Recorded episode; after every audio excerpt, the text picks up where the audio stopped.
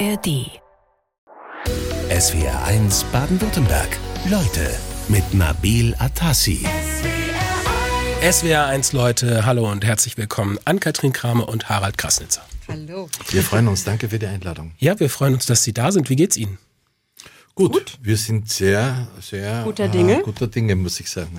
Ja. Ja, Sie sind beide Schauspieler. Sie könnten mir jetzt auch gute Laune vorspielen. Ich würde es gar nicht merken wahrscheinlich, ne? Ernsthaft? Ja. Um die Uhrzeit können wir das noch nicht. Sind Sie ähm, äh, eher Nachmittags- beziehungsweise Abend- oder vielleicht sogar Nachtmenschen? Äh, also ich auf jeden Fall nicht. Ich bin, ich werde auch immer mehr zum Morgenmenschen und ich liebe den Tag und äh, das, äh, da sind wir, glaube ich, gar nicht so ähnlich. Ne? Bei dir geht's mehr in der Richtung Nacht. nee, ich bin eher so der Nachtmensch und ich mag aber schon auch den Morgen, muss ich sagen. Also es gibt Tage, wo ich äh, lange Nächte verbringe im Sinne von Lesen, Nachdenken, irgendwas tun. Aber ich vermisse auch diese Morgenstimmungen. Also so 6 Uhr, 7 Uhr früh, wenn es dann jetzt um die Wenn Zeit ich schon auf langsam bin. hält, wenn, Die, wenn die der Kaffee schon fertig ist. die Sie dann auch verpassen, weil Sie ja nachts arbeiten müssen. Ja, ich, war, ich, bin, ich stehe immer erst auf, wenn der Kaffee fertig ist. Aber Das stimmt natürlich nicht. Klären wir gleich nochmal genau. Sie sind ja beide viel beschäftigt. Also zum Kaffeekochen haben Sie beide wenig Zeit. Äh, Wo kommen Sie jetzt gerade her? Wo gehen Sie hin? Ähm, Das ist eine so zentrale Frage, die wir uns auch Fast immer wieder stellen. Frage ich öfter mal hier in wir der Sendung. haben gerade ja, eine wir gehen gleich sehr, ins Volle, in die ganze, schöne und intensive Drehzeit, äh, eine sogar eine gemeinsame Drehzeit hinter uns gebracht. Wir haben gerade einen Film miteinander gedreht und gehen jetzt, also das ist in diesem Jahr ist es wirklich, äh, arbeiten wir sehr viel miteinander, also und haben morgen unsere Schokolade, erste Schokoladvorstellung ähm, diese Woche. Das heißt, wir sind sehr viel zusammen. Fällt mir gerade auf. Ja, es wundert mich auch, aber das ist so, wenn man verheiratet ist. Ja, Sie wirken aber gut gelaunt. Ja, wir Also sind auch trotz gut der- drauf. Doch, ja, aber warten Sie mal, in einer Stunde verändert sich das schlagartig. Ja, also morgen stehen Sie schon auf der Bühne, allerdings nicht hier im Land. Das steht dann erst äh, nächstes Jahr an, dass Sie bei uns im Land sind oder sind Sie doch hier im Land? Wo sind Sie morgen? Nein, Schweiz. Februar sind wir. Genau. Anfang Februar sind wir hier. Ja, über Schokolade sprechen wir gleich nochmal ausführlich. Äh, Frau Kramer, jetzt dürfen wir Sie ja erstmal sehen, äh, in einem Fernsehen nämlich. Äh, das ist jetzt na, gar nichts Neues. Äh, Sie sind ja schon wahnsinnig lange zu sehen, aber jetzt mit einem neuen Film. Äh, der zweiten Teil eines Films über ungleiche Schwestern Mona Ja. und Marie. Mona und Marie. Es gab letztes Jahr das etwas andere Weihnachtsfest. Dieses Jahr gibt es das etwas andere Geburtstagsfest. Diese beiden wunderbaren Schwestern, also Ulrike Kriener und Maren Kreumann, haben sich zusammengerauft an der Nordsee. Und ich, Chiara Ott, das Trophy Wife Düs aus Düsseldorf, kommt zu Besuch. Und ähm, Sie sind die Freundin von von ähm, Mona. Äh, ähm, ähm, Mona, also von Maren Kreumann.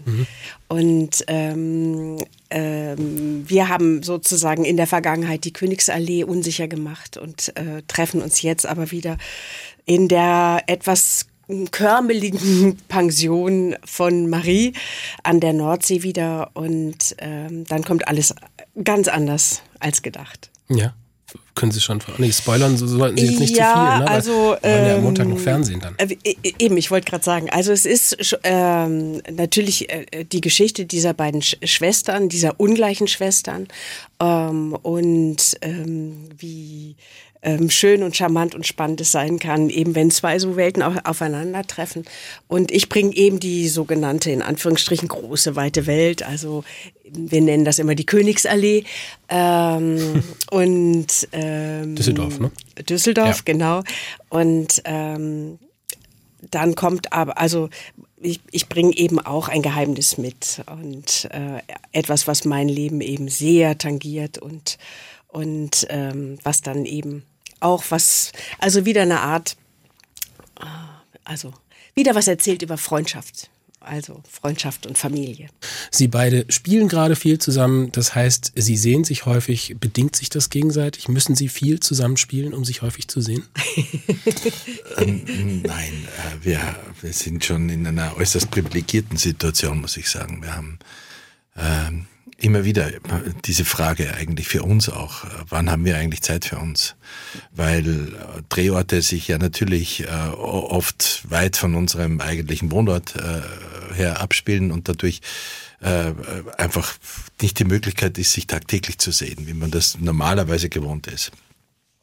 Und dann gibt's natürlich jedes Jahr mal die Frage, wann sehen wir uns denn eigentlich? Oder wenn man, wenn man dann mal so einen Monat weg ist, wie das bei mir manchmal der Fall ist, äh, und auch bei der Anne der Fall ist, dann ähm, dann entsteht natürlich so etwas wie Sehnsucht und man sagt, oh komm, jetzt wird's aber Zeit und jetzt nicht noch länger. Ja. Wenn wir es aber über Jahr betrachten, über das Jahr betrachten, dann stellen wir fest, dass wir sehr privilegiert sind und dass wir uns sehr viel sehen können. Ja, Nur nicht diese Routine, also diese, nicht diese Regelmäßigkeit. Gibt es den fixen Freitag? Ja, ja, genau. Da machen wir nichts. Genau, richtig. Da gibt's keine Termine. am Mittwoch gehen wir ins Theater oder am Samstag. Also sind Sie keine Abokunden? nee. Nein, Wuppertal. Das ist sozusagen, sagen wir mal so, das ist die Kehrseite. Du kannst äh, schwer einen kontinuierlichen Sozialisationsmodus aufbauen mit Freunden und mit, mit, äh, mit der Umgebung und sagen, oh komm, jetzt machen wir wie immer unser Essen oder sonst irgendwie. Hm.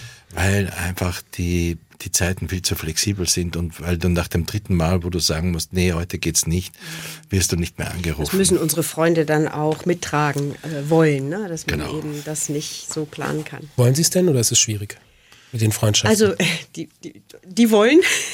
Also, die, die es wollen, die sind dann wirkliche Freunde und das ja. macht dann auch Spaß und das ist auch richtig. Und Gott sei Dank gibt's derer genug, also nicht so viele, ähm, wo man sagt, das ist dann so Facebook-mäßig äh, tausend Freunde, sondern äh, die Handvoll, die jeder normale Mensch auch hat, wo man sagt, das sind richtige. Und die sind dann aber auch gut und fein. Sie haben gerade, Herr Krasnitzer, das Wort privilegiert, glaube ich, zweimal verwendet im mhm. Zusammenhang mit Ihrem Leben. Was bedeutet denn privilegiert zu sein für Sie beiden?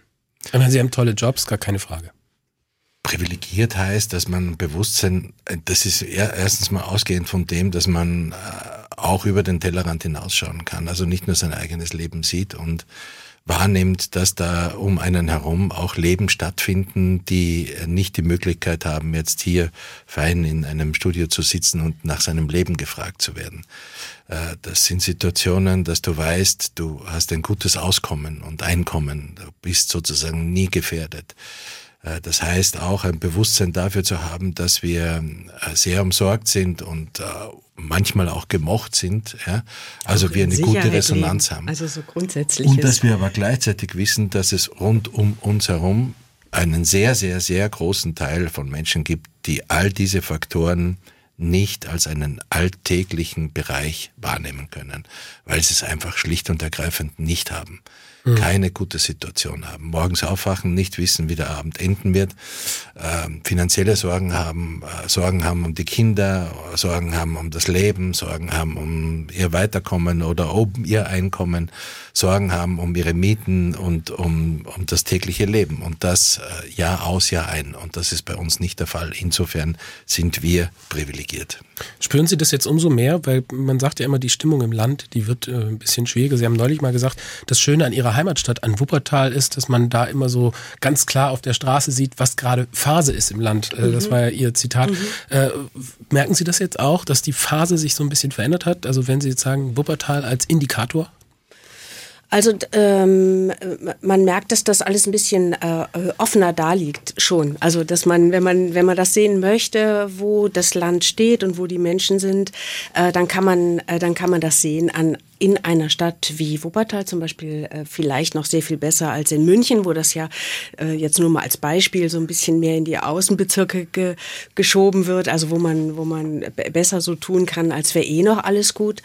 Ähm, aber wenn man sich, wenn man so ein bisschen genauer hinguckt, dann merkt man schon, dass die Menschen dass die Sorgen einfach größer werden, dass mhm. der Druck größer wird. Das merkt man auf jeder Straße, an, äh, bei jeder Autofahrt merkt man, die Leute stehen unter Strom und ähm, ja. Sie zählen seit über 20 Jahren zur ersten Garde der deutschen Film- und Fernsehschauspielerinnen an Katrin Kramer und Harald Krasnitzer in SWR1. Leute, Sie gucken so skeptisch, Herr Krasnitzer. Das hören Sie nicht gerne. Das hören Sie nicht gerne. Das habe ich mir gedacht. Ich hab, jetzt war ich ganz überrascht, dass Sie sagen, erster Garde. Das hat mich fast erschreckt, weil ich das jetzt gar nicht so wahrnehme. Ich habe es auch fast mit Absicht gemacht, muss ja. ich sagen, ja, weil ich wusste, das dass Sie so reagieren würden. Das enttäuscht mich jetzt. Ernst gemeint fast schon, aber man kann es ja, man muss es ja nicht so betonen. Okay. Aber das war jetzt echt äh, richtig Schocker, Schock. Ne? Ja, ja. ja tut mir leid. So ist das manchmal bei uns. Ja. Äh, Sie trennen berufliches und privates eigentlich nicht, oder? Kann man so sagen. Sie machen wahnsinnig viel zusammen. Aber man, ich habe mich schon gefragt, jetzt wenn man das auch so in dieser Masse sieht, wenn man so alles so auflistet, so wie ich das vorher gemacht habe, was Sie schon alles zusammen gemacht haben und auch gerade zusammen machen. Äh, warum machen Sie das? Also erstens ist diese Masse ja entstanden über sehr viele Jahre. Also wir kennen uns ja jetzt fast 24 Jahre. Also auf diesen langen Zeitraum gesehen ist das gar nicht so viel, was wir miteinander gemacht haben. Es sind schon auch immer äh, Pausen dazwischen, ähm, Erholungspausen. Aber in den letzten Jahren haben wir tatsächlich mehr vermehrt miteinander gearbeitet und das kann ich sagen auch sehr schätzen gelernt. Ja, was, schon, ja, was man, macht den Reiz aus? Also äh, weil man, man hat eine andere Ausgangssituation und vielleicht auch ein anderes Vertrauen, also eine andere, man kann Wege abkürzen und vielleicht auch, also gerade so in den letzten Projekten ist mir das so gegangen, dass man doch, dass das Vertrauen sozusagen in die Situation und den Partner als auch Arbeitspartner ähm, so groß ist, dass, dass ich das Gefühl habe, dass man nochmal ganz woanders ankommen kann im, im Zusammenspiel. Mhm. Haben Sie ähm, so bestimmte Projekte, wo man Sie sagen, da lernt man sich auch nochmal anders kennen, wenn man da zusammen spielt, weil man, ich weiß, ihr kennt jetzt das Geheimnis der Schauspielerei nicht, aber man muss ja wahrscheinlich schon irgendwas machen. Also man spielt ja eine Rolle, man muss sich öffnen, man muss sich aus sich rausgehen. Und wenn man sich dann so erlebt, äh, ich gehe jetzt mal nicht davon aus, dass das zu Hause die Normalität bei Ihnen ist. Nee, das trennen wir ganz stark. Also das ist immer, ich glaube, das ist ein ganz wichtiger Punkt, dass man im Übrigen glaube ich, dass für alle Berufe, für viele Berufe, dass man das, was man zu Hause nennt oder das, was man ganz privat nennt, das muss, muss auch so sein. Also, dass du da, da das sein darfst, was du bist. Und dann gibt es etwas, wo du funktionieren musst, also wo auch eine Professionalität gefragt ist, wo also eine Leidenschaft gefragt ist und viele Aspekte, die dich auch ausmachen. Hm. Aber diesen Punkt muss man trennen können. Du musst äh, da unterscheiden können. Und das, was dann da am Set manchmal gefordert ist, das ist natürlich äh, schon auch immer eine Form von Entblößung und, und Mut und schauen, wo du hinkommst damit. Wie weit gehst du mit einer Frage? Gerade jetzt in unserem letzten Projekt, wie weit sind wir bereit, ähm, da in den Abgrund zu gucken. Ja? Da geht es um eine Geschichte, um einen äh, Schlaganfall äh, in der Familie. Wer sind die Betroffenen? Also nicht nur diejenigen, die es erleidet, ja, in dem Fall die Frau, sondern was passiert mit dem Umfeld und was passiert dann auch mit einer Beziehung. Also mhm. ganz existenzielle Fragen eigentlich, die dann... Genau, da, da, drehen Sie was unter dem Arbeitstitel Aus dem Leben. Das ist eine genau. Co-Produktion ja, für die ja. ARD, soll glaube ich nächstes Jahr dann immer Nächstes Jahr sein. dann im Herbst ja. wahrscheinlich. Ja, was, was, lernt man da? Also den, den Schlaganfall, den bekommen Sie in dem Fall, Frau Kramer. Äh, wenn man da so spielt und man sieht dann, äh, da passiert irgendwas, da tun sich, Sie haben gerade gesagt, Abgründe auf, denken Sie da auch mal, hu, was ist mit dem los? Nein, das ist eben auch das, was, was er gerade gesagt hat. Das, es gibt da so eine, also das ist eine ganz klare Trennung. Äh, also ähm, wenn wir dann, also was ich eben meinte, ist, man kommt in dem Spiel, in, der, in dem Zutrauen sozusagen zu dem anderen schneller an den Punkt. Aber es ist nicht, dass man das vermischt mit, ah, ähm, ähm, ähm, oh, was macht das jetzt mit ihm? Oh, ähm, wenn ich jetzt einen, einen, echten Schlaganfall hätte, ach, so wird er reagieren. Also das passiert alles ganz und gar nicht. Ja. Lernen Sie da trotzdem was für sich äh, draus, wenn Sie jetzt so eine Ausnahmesituation, so einen Schicksalsschlag erleben als Filmpaar, dann auch fürs echte Leben? Ja, weil wir ja versuchen, ähm, da, also im Drehen gibt es keinen Welpenschutz, um das mal so zu sagen. Äh, wir schonen uns nicht. Also wenn, wenn etwas nicht stimmt, dann wird das auch gesagt und dann wird das auch manchmal sehr brutal, weil man äh, mit etwas nicht zufrieden ist, weil man weiß, dass, dass man mit einer Reaktion, weil sowas kann ja schnell mal kitschig werden. Und man, man kann äh, Gefühle auch schnell mal simulieren. Und wenn sie simuliert sind, dann sind sie nicht mehr echt. Dann passiert etwas anderes. Dann bist du halt auf irgendeiner sentimentalen und berührten und, und äh, äh, simulierten Ebene und, und tust so, als wär du jetzt, wärst du jetzt schwer betroffen, aber du bist es nicht. Ja. Mhm. Und das Spannende das ist, wie nahe gehst du an so einen Punkt ran, wo du sagst, und jetzt reden wir von Betroffenheit. Das war eben auch eine Geschichte, bei der das möglich war. War das jetzt möglich? Ja. Und darüber hinaus, was spannend ist, dass man oft lernt, wie wenig es braucht an Reaktion, wenn es an existenzielle Fragen geht. Mhm. Da brauchst du keine Worte mehr. Da genügt ein Blick, aber den zu finden und den auszuprobieren und den Mut zu haben, den auch dann in dem richtigen Zeitpunkt zu bringen, das ist das, was uns dann fasziniert und das ist, was wir können. Und kriegen Sie es hin im Film? Kurz wir versuchen es. Ich glaube, das ist uns ein ja. bisschen geglückt, aber das weiß man ja nie, weil das ist ja auch immer subjektiv. Also so richtig über sie beide lernen tut man da nichts. Also wenn ich jetzt Rückschlüsse ziehe, so, so sind die miteinander, dann bin ich wahrscheinlich auf dem Holzweg, oder? Ja. ja? ja. Weil das, das sind eben Rollen, die wir spielen und das sind nicht wir privat. Ja, ist es trotzdem manchmal schwer auseinanderzukriegen? Also kriegen Sie es auseinander? Sie sagen ja, also dann gibt es das Private ist privat, das äh, Berufliche ist beruflich oder gibt es dann da doch irgendwo so glaub, diesen Punkt, wo man es nicht auseinanderkriegt? Ich glaube nicht, dass wir das so bewusst machen, dadurch, dass uns das so selbstverständlich ist. Oder ich würde gar nicht sagen, dass wir, wir machen ja jetzt nicht, oder müssen wir was trennen, sondern das sind zwei so unterschiedliche Paar Schuhe, die auch gar nicht, hm, wo wir jetzt sagen, so jetzt fahren wir nach Hause, jetzt sind wir privat, sondern das. Das Tragische das, äh, ist einfach, dass wir, dass wir wahrscheinlich leider nichts Besonderes anbieten können im Verhältnis zu dem, was man immer glaubt, dass Schauspieler sein müssten. Skandalös. Skandalös, ja, ja. oder irgendwie außergewöhnlich. Privat seid ihr skandalös, aber das weiß ja keiner. dadurch, dass ja. wir sagen wir mal, aus welchen Glücksfällen heraus auch immer, das wissen wir jetzt nicht genau. Da sind sie eigentlich ganz normale Menschen zu Hause. Wir versuchen so ja. geerdet wie möglich zu sein. Gut, und insofern äh, sind wir sehr langweilig. Ja, müssen wir halt über was anderes sprechen. Ja, ja. Zum Beispiel über die Bühne, da stehen Sie jetzt gerade zusammen. Äh, genau. Schokolade heißt die Komödie. Ähm, ist manchen vielleicht sogar ein Begriff. Sie waren 2021 damit schon mal unterwegs, auch hier im Land, nämlich in Heilbronn auf der Bühne gestanden. Äh, jetzt gehen Sie nochmals damit äh, auf Tour äh, unterwegs. Äh, warum? Erstens, weil es sehr erfolgreich ist und zweitens, weil es Spaß macht und drittens, weil ich glaube, dass wir gerade in so einer Zeit sind, wo diese Momente der Auszeit, wo man lachen kann oder irgendwie äh, beides vermischen kann, Humor, Berührung, eine Erzählung und Leute irgendwie eineinhalb Stunden drin sitzen mhm. und wirklich Spaß haben und wir dabei auch Spaß haben, muss ich sagen, ja. äh, es wie ein, ein fast wie ein Lebenselixier ist. Äh, uns macht das tierisch Spaß, da auf der Bühne zu stehen und diese Geschichte zu erzählen die zum Teil sehr berührend ist, die aber sehr viele humorige Elemente drin hat. Und wir gehen jeden Abend eigentlich sehr glücklich raus, weil wir sehen, dass der Haus voll war und äh, die Leute glücklich sind. Mhm. Gibt es gibt's denn was zu lachen, Frau Kramer? Können Sie kurz erklären, worum es geht in Schokolade? Äh, es geht ähm, ähm, um ein, ähm, ein Kleinstädtchen, ein, ein Dorf in äh, Frankreich, in das, äh, in dem sozusagen Monsieur Renault, also die Kir der Kirchenmann, so ein bisschen die, die, ähm, die die ähm, Oberhoheit übernommen hat und in dieses Dorf kommt Vian Rocher und macht eine Schokolaterie auf. Mhm. Und die kommt als ähm, alleinerziehende Frau mit ihrem Kind und, äh, und einer ähm, ähm, mit, mit so einer Leichtigkeit äh, in diese Stadt und bringt einfach nur Glück und Freude und Schokolade. und das alleine reicht als Bedrohung schon aus äh, für ähm, eine völlig puristische Welt. Ja. Eine Welt, in der gerade der, das Fastenfest äh, gefeiert wird und in der gerade Ostern vorbereitet wird, also das Leiden und andere Dinge im Mittelpunkt stehen als die Freude und die Schokolade. Schokolade bringt ja viel Verführung. Also der Grandler und die Verführerin, so ja. heißt's äh, im Pressetext. Äh, Gibt es da jetzt doch einen kleinen ähm, Hinweis auf die Rollenverteilung im echten Leben? Nee, bei uns ist es genau umgekehrt. Sie sind die Grandlerin. Ja. Und er ist der, die Verführerin. die Verführerin ja. und, ich, und, ich, bin der Grandler. Genau.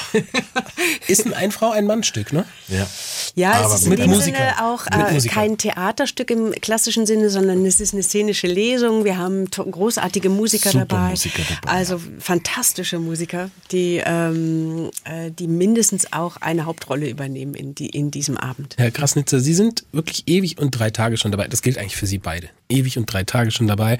Äh, für Sie, Herr Krasnitzer, ging es Mitte der 80er schon los. Ähm, und Sie haben, glaube ich, 93 den ersten Film mhm, gedreht, Frau genau. Kramer.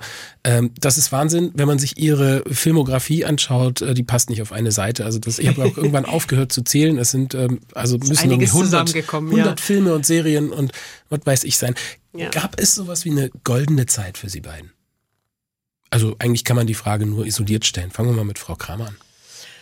Also, ähm, also, also eigentlich ich muss jetzt auch ein bisschen auf Holz klopfen, ist es mehr oder weniger. Also es ist schon auch schön, wenn man sieht, dass, äh, ähm, dass es eben so durchgehend äh, ich in meinen Beruf ausüben konnte. Äh, klar geht das immer so ein bisschen Wellen auf und ab, ähm, ähm, in, in, was das dann für Rollen sind oder wie ergiebig oder wie, wie, wie, wie, wie traumhaft die Rollen sind. Aber eigentlich es ist ja bis heute immer weitergegangen und das ist, ähm, ist ein Geschenk. Ja, äh, Sie haben ja jetzt nicht so die, die, die Paraderolle, äh, so wie Sie zum Beispiel, Herr Kramer, wo man, äh, Herr Krasnitzer, wo man jetzt, sage ich kann, den Bergdoktor oder den Tatortkommissar, da kann man sich ja wunderbar drauf reduzieren. Mhm. Das funktioniert bei Ihnen nicht so gut. Ne? Nee, weil ich eigentlich keine Serien gemacht habe. Ich habe schon Reihen gemacht, also das Duo zum Beispiel oder auch hier in, in Baden-Baden die, die Nonne und der Kommissar. Also es waren schon Reihen dabei, aber ich habe jetzt nie so, ähm, so was, so eine wirkliche Serie gemacht. Mhm. Ist das mit dem Reduziertwerden für Sie manchmal ein Problem, Herr Krasnitzer? Ich spüre das. Dass man da immer nur den Tatortkommissar sieht? Nee, ich habe, also meine Wahrnehmung war eher immer die, dass ich eher auch das Glück hatte, sehr viel verschiedene Sachen machen zu dürfen und zu können auch und jetzt nicht nur reduziert zu sein. Es gibt etwas, na klar, es ist da eine Prägung, die hat natürlich mit dem Tatortkommissar zu tun und auch mit anderen Serienrollen. Aber zwischendurch merke ich einfach, dass das gar nicht so stark ist und dass das schon auch sehr bunt ist. Und wenn man jetzt so, wenn man das jetzt mit goldener Zeit umschreiben würde, dann finde ich eigentlich eher immer, dass das, was gerade passiert, weil all das andere ist ja in unserem Beruf sehr vergänglich. Ja? Also äh, wer, wem interessiert das jetzt noch, was man äh, vor zwei Monaten oder vor mhm. einem Jahr gemacht hat. Das ist einfach eine oder Kunst, vor 25. unglaublich oder ja. vor 25. Ja. Du Können Sie sich selber an die ganzen Serien überhaupt noch erinnern, die Sie da teilweise gedreht haben in den 90ern?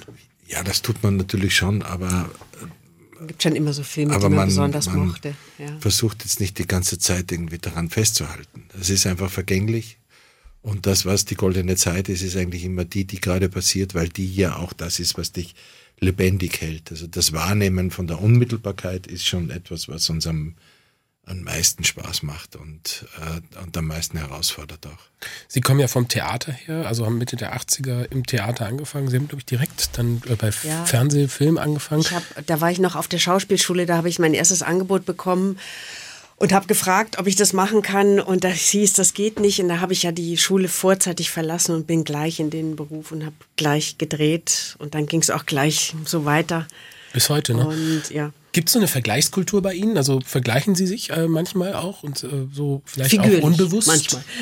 ja. Und meine Haare sind länger. Sieht dann, aber, sieht, dann, sieht dann aber schlecht aus für einen von Ihnen beiden, möchte nee, ich jetzt sagen an der Stelle. Nee, wir sind uns da sehr ähnlich. Nur an, halt an unterschiedlichen Stellen. genau. Und unterschiedlich verteilt. Nein, ja. wir vergleichen uns da nicht. Und ich würde auch sagen, wir sind da auch überhaupt nicht in Konkurrenz oder so, weil das auch oft gefragt wird, weil wir ja denselben Beruf haben. Ähm, das, das ist auch ist ein unglaublich. Uns wirklich fern. Ja. Fänden wir auch unglaubliche Zeitverschwendung und unglaublich ja. anstrengend. Naja, aber das Gewerbe ist ja eitel, ne? in dem sie sich bewegen. Ja, aber da wir sind haben Sie wohl recht, ja. Also das aber das ist, es ist einfach, äh, es ist, das ist uns zu anstrengend. Dafür haben wir ehrlich gesagt wenig Zeit. Ist auch das, was uns an dem Beruf eigentlich am meisten stört. Oder am wenigsten Diese Äußerlichkeiten und am wenigsten interessiert ja. auch, ja. Wir haben gerade drüber gesprochen, Sie beiden äh, arbeiten eigentlich die ganze Zeit. Jetzt liegt natürlich die Frage nahe, sind Sie sowas wie Workaholics oder können Sie es auch mal sein lassen? wir können ja, es sehr gut sein lassen. lassen. Jetzt zum Beispiel war ich ganz ja. enttäuscht, dass wir dieses Gitarrensolo nicht fertig gehört haben. An der entscheidenden Stelle ausgestiegen sind. Finden Sie? Ja. Wir haben es eigentlich recht moderat jetzt ganz zum Schluss noch. Echt? Äh, ja. Hm, dann ganz hey. Schluss hätte man jetzt noch. Also wenn Sie jetzt zu Hause wären, hätten Sie uns eine Mail geschrieben. Nein, hätte ich nicht geschrieben. Wäre ich wahrscheinlich zu faul. aber nein, ich, das hätte ich jetzt zum Beispiel noch ganz. Das ist aber ein gutes Zeichen. Das heißt, man ist gerade so in einem Modus, wo man loslässt und äh, es einem gut geht und man andere Dinge auch wahrnehmen kann. Also hier bei mir bei SW1 Leute zu sein, ist für Sie jetzt auch ein Stück Freizeit. Das hier ist jetzt äh, ja eine schöne Kaffeestunde eigentlich, auch wenn es keinen Kaffee gibt, sondern nur Wasser. Es gibt auch Kaffee, wenn Sie mögen. Ja, aber so Kaffeekränzchen bei halt, Also ich, ich höre raus, Sie können es sein lassen. Sie sind keine Workaholics, aber man, wenn man ihre, also ihr Schaffenswerk sich anguckt, auch aktuell, was Sie alles machen, dann kriegt man dann anderen Eindruck. Aber das Schöne bei unserer Art der Arbeit ist ja, dass wir so konzentriert sind und ähm, auch zeitlich konzentriert. Das heißt, man stürzt sich da rein, man ist dann vier, fünf Wochen tatsächlich mit dieser einen Sache äh, beschäftigt und ähm, dann ist es aber auch wieder, dann ist man auch frei. Also wir sind beide nicht solche Menschen, die dann gleich gucken, gleich, äh, ähm, also was viele ja auch beschreiben, oh, dann falle ich in ein tiefes Loch und dann weiß ich gar nicht, wo oben und unten ist und so. Das haben wir nicht, sondern wenn was fertig ist, dann freuen wir uns eben und gehen dann äh, in unsere Welt zurück und machen da die Dinge, die, die wir da tun und gerne tun. Ja. So dass das eigentlich für so wie wir gebaut sind, eine optimale Art zu arbeiten ist. Also wahrscheinlich würde so ein 9-to-5-Job, also so eine Regelmäßigkeit uns total mürbe machen. Aber so dieses Saisonarbeiterhafte. Ach so, ähm, so sehen Sie sich ja als Saisonarbeiter. ähm, wie entspannen Sie sich denn? Also auch ein Saisonarbeiter muss sich ja mal entspannen. Wie entspannen wir uns? Also, das viele, ist so schwierig. Viele verschiedene Möglichkeiten. Sie leben doch auch in Österreich, oder? Kann man sich da besser entspannen? Krasnitzer, vielleicht können Sie das mal beantworten als Österreicher. Nein, also wir leben in Österreich leben wir eigentlich nicht. Wir leben schon in Deutschland. Wir sind öfter in Österreich. Und natürlich gibt es dort genauso viele Ecken wie hier in Deutschland, wo man sagt, oh, da ist es gerade schön und das ist gut. Ich würde das gar nicht so geografisch spezifisch oder kulturspezifisch sehen. Also wir haben hier viele Orte, wo wir uns sehr wohlfühlen. Und entspannen heißt für uns immer, wenn du aufwachst und nicht irgendeinen Termin im mhm, Sinne von, man nicht irgendwo hin muss. Äh, ich muss einen Flieger erreichen oder ich muss einen Zug erreichen oder ich muss äh, irgendwo hinfahren oder das sind so die Momente, wenn wir wissen, dass sich unser Zeitplan für die nächsten 14 Tage mal lichtet und wenn wir so man, Sachen machen wie, was wollen wir denn morgen mal kochen? Ja, oder wenn man äh, sozusagen mutig ins Regal greift und sagt, heute beginne ich ein neues Buch dann weiß man, dass man es weiterlesen kann und dass man es fertig lesen kann, ohne dass man es interruptiert und es dann wieder ein halbes Jahr irgendwo am Nachtkästchen oder sonst irgendwo liegt, weil man schon wieder irgendwo anders unterwegs ist. Also Sie sind keine nervöse Natur, die es auch nicht schafft, mal sich an dem Buch auch mal dran zu bleiben und auch im Sessel sitzen zu bleiben. Nein, wir, das können wir. Können wir sehr also, gut, ja. Wenn ich Sie richtig verstehe, dann sind Sie an dieser ganzen Schauspielerblase, roter Teppich und so jetzt gar nicht so sehr interessiert. Das ist nicht Ihre Leidenschaft. Hat es damit zu tun, dass Sie ja auch mal ganz am Anfang auch mal was anderes gelernt haben. Sie haben ja Speditionskaufmann gelernt, Herr Krasnitzer, mhm. wenn ich richtig gelesen habe. Und Sie sind Schauwerbegestalterin. Schauwerbegestalterin ja. Macht, das, macht das was, einen anderen Zugang vielleicht auch zu dieser Welt, äh, als wenn man dann nur das gemacht hat? Das ist das eine. Sicherlich hat das, ist das ein Zugang. Äh, das andere, glaube ich, hat aber einfach damit zu tun, dass man irgendwann mal erkennt, dass diese roten Teppiche zwar manchmal ganz gut und, und spannend und auch schön sind, aber auch Spaß machen, aber, aber ist halt auf Dauer ist es halt eine unglaubliche Zeitverschwendung ja. auch manchmal. Ja. Und insofern selektieren wir das und sehr stark, was uns, wo wir sagen, die Zeit gönnen wir uns jetzt, da machen wir uns jetzt den Spaß und die andere Zeit, die nützen wir eher für uns. Und dann entscheidest du einfach, wo liegt die höhere Qualität. Und die liegt äh, jenseits des roten Ja, Teppichs. und im, im Beruf, im Spielen, das ist das, was uns interessiert. Wir wollen spielen und sich auch manchmal aus dieser, aus dieser sozusagen doch sehr heißen Ecke der Aufmerksamkeitsökonomie mhm. zu entziehen. Das ist manchmal auch ganz gut. Ich habe eine Frage äh, für Sie beiden von Steffi aus Freudenstadt. Die sagt ähm, oder möchte gerne wissen, würde sich interessieren, was Ihre zwei Jungs im Leben eigentlich machen. Aber ich glaube, da müssen wir kurz was richtigstellen. Es ist nur einer, ne? Es ist nur einer. Und ähm, da gibt's, wie soll ich sagen, das ist ein schwieriges Thema, weil wir uns eigentlich immer, weil es für uns immer ganz wichtig war, dass wir unsere Familie ähm, nicht in die Öffentlichkeit stellen. Also wo, wo man dann sagt, ja, und der macht noch das und das und das und das. Dass der sozusagen nicht in unserem Geräuscheschatten mit äh, in unser Schicksal gezogen wird, sondern der lebt sein eigenes Leben und der macht seinen eigenen Weg. Und darüber reden wir eigentlich Darüber soll er dann selber reden. Das soll er selber dann reden. er soll nicht drunter ja. leiden, dass die Eltern da irgendwo im Scheinwerfer Ich will gar nicht stehen. sagen leiden, sondern äh, wir fänden es auch komisch, wenn wir das dann immer irgendwie, dass man dann so sagt, ja, der ist jetzt das und das und macht uns das jetzt und das. Inzwischen ist er erwachsen, der aber ist erwachsen als er Kind war, das von sich aus. ist irgendwie merkwürdig, wenn man dann so viel, wenn man, wenn man das so öffentlich macht. Ja. Kann man eigentlich, wenn man dauernd arbeitet und immer auf Set ist, das wirklich gut äh, handhaben? Also können Sie es empfehlen? Geht eine Empfehlung raus für junge, viel arbeitende Menschen trotzdem Kinder zu kriegen? Auf jeden Fall. Ja. Ja, Auf jeden Fall. Also, äh, was ich immer sage, oder nicht ich, also man sagt ja, man braucht ein ganzes Dorf, um ein Kind zu erziehen. Also, äh, man, wenn man, wenn man mit seiner Familie, mit seinen Freunden, mit seinem Umfeld, wenn man, wenn man da ähm, gut ist, dann muss man das auch nicht alleine machen. Mhm. Sie haben ja noch Zeit übrig, nehmen sich Zeit für soziales Engagement und das machen Sie auch schon sehr lange. Sie zum Beispiel, Frau Kammer, glaube ich, seit den 90er Jahren schon im Verein Dunkelziffer e.V. Ähm, und zwar geht es da um äh, den sexuellen Missbrauch mhm. von äh, Kindern. Mal ganz kurz zu sagen, es gibt ja jetzt wieder aktuelle Zahlen auch ja. von der Bundesregierung. Wie groß ist das Problem immer noch in Deutschland? Also immer noch kann man gar nicht sagen, sondern es wird immer, immer, immer mehr. Und da ist das Internet auch überhaupt nicht hilfreich. Also die Zahlen steigen, die, das Ausmaß, die Brutalität, der ganze Irrsinn, das, das, äh, das wächst und wird immer mehr. Also das, äh, ähm, das ist ganz wesentlich und ganz wichtig, da äh, hinzuschauen, ein Augenmerk darauf zu haben, wachsam zu sein und zuzuhören, wenn Kinder kommen und versuchen, sich mitzuteilen. Weil das ist auch äh, eine spannende Zahl, dass man, dass so ein Kind bis zu fünf Erwachsene ansprechen muss, bis es überhaupt wahrgenommen wird oder gehört wird, dass da irgendwas äh, mit ihm passiert, was nicht passieren soll. Gibt aktuell eine Kampagne von Bundesfamilienministerin Lisa Paus, die hat vor knapp zwei Wochen das vorgestellt. Da geht es eben genau darum, appelliert ans Verantwortungsgefühl von Erwachsenen, nicht wegzuschauen. Ja. Ähm, ist es wichtig, überfällig, dass das mal äh, gezeigt wird? wird, um dafür so eine Achtsamkeit auch zu schaffen? Ja, also das, äh, das ist natürlich nicht neu, das ist immer schon so gewesen ähm, und es ist trotzdem natürlich gut, immer wieder darauf hinzuweisen, weil, äh, weil das sicherlich auch einer, äh, ein guter äh, Ansatzpunkt ist in unserer Gesellschaft, dass wir die, für dieses Thema sensibilisiert sind und versuchen wirklich genau hinzuschauen und das nicht zu verdrängen, weil wir Menschen gerne Dinge verdrängen oder lieber nicht sehen wollen oder nicht wahrhaben wollen. Und ähm, deswegen ist das eine gute Aktion.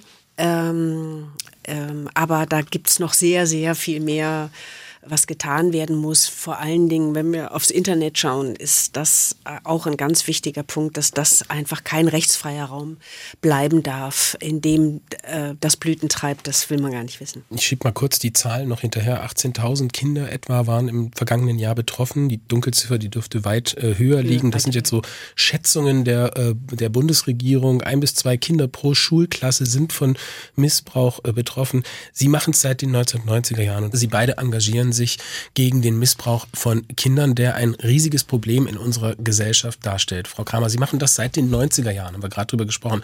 Internet ist ein Thema. Was hat sich denn verändert in all dieser Zeit, die Sie sich schon engagieren? Also durchs Internet hat sich natürlich die Masse, die Menge, die Verbreitung, die Zahlen, das ist alles nach oben geschossen. Das ist also auf der auf der äh, negativen Seite, auf der positiven Seite muss man sagen, dass dass ähm, viel mehr darüber gesprochen wird und die Aufmerksamkeit für das Thema sehr viel ge gewachsen ist. Das hm. ist gut. In den Anfangsjahren war es noch für mich ein Problem, in irgendeiner Spielshow zu sagen, ich möchte, dass mein Gewinn an den Verein Dunkelziffer in Hamburg geht das hat schon den Rahmen gespre äh, gesprengt damals. Das geht natürlich, das ist über die Jahre sehr viel besser geworden. Also warum den Rahmen gesprengt? Also ja, da hieß es dann, ja, können wir nicht lieber irgendeine andere karika äh, karitative äh, Sache nehmen, weil weil weil einfach man wollte nicht in der Sendung hören, es geht um sexuellen Missbrauch von Kindern. Mhm. Also das, da ist natürlich viel passiert. Also das heißt, äh, die Zahlen sind höher, aber es wird auch mehr gesehen. Das ist so ein bisschen der, der, der Wandel. Äh, was macht denn so ein Verein wie Dunkelziffer e.V.? Die machen sehr viel. Die machen natürlich sehr viel. Äh, sind eine Anlaufstelle, vermitteln äh, äh, Anwälte, auch erstmal kostenlose Opferanwälte, ähm, äh, machen Richterschulungen. Also das ist eben auch ein Riesenthema, dass die da überhaupt dafür sorgen, dass man versteht, was sexueller Missbrauch von Kindern bedeutet, dass das eben äh, über lange Zeit auch bei Richtern noch gar nicht angekommen war, was für eine Brutalität und was das für einen Rahmen hat, sondern äh, das machen sie, Schu äh, Schulungen, was da passiert, dann eben äh, Therapien werden angeboten, also auch dann eben was man tun kann, wenn es passiert ist. Also die decken eigentlich den, den, den, den, das gesamte Themenfeld ab und das machen sie ohne ähm, staatliche Hilfe. Also mhm. alles aus eigenen, ähm, äh, aus eigener Kraft heraus oder hin und wieder gibt es auch mal ein Bußgeld, aber eigentlich aus eigener Kraft heraus machen mhm. die das jetzt seit vielen Jahren. Sie sind äh, auch in Ihrer Heimatstadt, Herr Krasnitzer, ähm, engagiert als Schirmherrin bei einem Verein Chance 8, äh, kümmert sich um sozial ähm, und emotional benachteiligte Kinder. Was für Kinder sehen Sie da in Ihrer Arbeit für beide Vereine im Prinzip? Also das ist, um jetzt mal bei der Chance 8 anzufangen, ähm, das ist einer dieser ganz klassischen sozusagen Viertel, die es manchmal ein bisschen schwieriger haben, also wo man einfach weiß, dass äh, Kinder mit einer, mit einer eher schwierigen Biografie äh, und, und Erfahrungen, die wir alle sozusagen nie haben werden, Gott sei Dank schon mal äh, in, an diese Anlaufstelle kommen. Und, ähm, und wir einfach merken, dass dort bis zur Suizidität alles dabei ist, was man sich nur vorstellen kann an Abgründen. Mhm. Und natürlich auch jede Form von Missbrauch. Auf der anderen Seite ist das, was uns an diesem Projekt so wirklich fasziniert, dass man sich dort Zeit lässt und diesen Kindern eine Chance gibt, quasi den Weg zurück in, in eine Form der Normalität zu finden. Also denen also Lernhilfen gibt, eine feste Anlaufstelle ist, also quasi wie ein Fels in der Brandung, dort steht und sitzt und macht und täglich für diese Kinder arbeitet und eben in Achtsamkeits- und Aufmerksamkeitsgruppen denen äh, andere Werkzeuge in die Hand gibt, mit ihren Aggressionen, mit ihren Ängsten, mit ihrer Trauer und mit all den Dingen umzugehen. Und das, was für uns am meisten faszinierend ist, was da rauskommt, ja, wie schnell oder sagen wir, wie kurz die Leute brauchen, um dann quasi diesen, diesen Weg zurückzufinden. Und wir für uns ist das wie eine Art Startup, ja. Mhm. weil diese Kinder, wenn man es ein Chancen-Startup, ein Chancen-Startup, mhm. ja, wenn man diese Kinder mal anders betrachtet, dann ist jedes dieser Kinder so wie wir sie kennengelernt haben und wahrgenommen haben, eigentlich ein potenzieller Nobelpreisträger oder ein potenzieller Astronaut oder ein potenzieller Arzt oder ein toller Moderator oder ein Schauspieler oder was immer. Ja. Ja. Alles Dinge, die wir wahrscheinlich auch brauchen in unserer Welt. Und wir ehrlich gesagt immer ganz erstaunt sind, wie wenig wir in diese Kinder investieren um letztendlich genau das zu bewältigen, was vor unserer Tür steht. Wir werden diese Kinder in allen Belangen brauchen. Wir brauchen sie im sozialen Bereich, wir brauchen sie im technischen Bereich, wir brauchen sie in dem Bereich, wo unsere Gesellschaft weiter prosperiert und wächst und erfolgreich ist. Und insofern gehen wir mit diesem Kapital Kinder einfach sehr fahrlässig um. Und deswegen ist das für uns ein wirkliches Herzensanliegen, dort uns zu engagieren. Und dasselbe passiert natürlich auch mit Kindern, die äh, die Ande gerade geschildert hat, die über die ähm, Dunkelziffer quasi uns mhm. ins Bewusstsein rücken. Äh, das zeigt uns ein Gesellschaftsbild, das ja nicht nur die Betroffenheit oder das, das Unmittelbare an diesen Kindern äh, äh, diesen, diesen Missbrauch zeigt, sondern es zeigt uns aus, wie schräg ist unsere Gesellschaft drauf. Und das ist natürlich etwas, was äh, natürlich schon für uns auch manchmal eine große Herausforderung mhm. ist, weil du einfach Einblick kriegst in, in so Wirklichkeiten, die sind unserem Genre schon sehr fern. Aber toll das Engagement und ich will es damit auch bewenden lassen, dass äh, Sie das machen. Äh, das ist nochmal richtig zum Ausdruck gekommen, weil im Fernsehen und im Theater können wir Sie jetzt ganz viel sehen in nächster Zeit. Deswegen lassen wir es jetzt dabei bewenden. Bedanke mich für Ihren Besuch, Harald Krasnitzer. Danke für die Einladung. Und an Katrin. Auch für die Vielen Dank. SWR 1 Baden-Württemberg. Leute, wir nehmen uns die Zeit.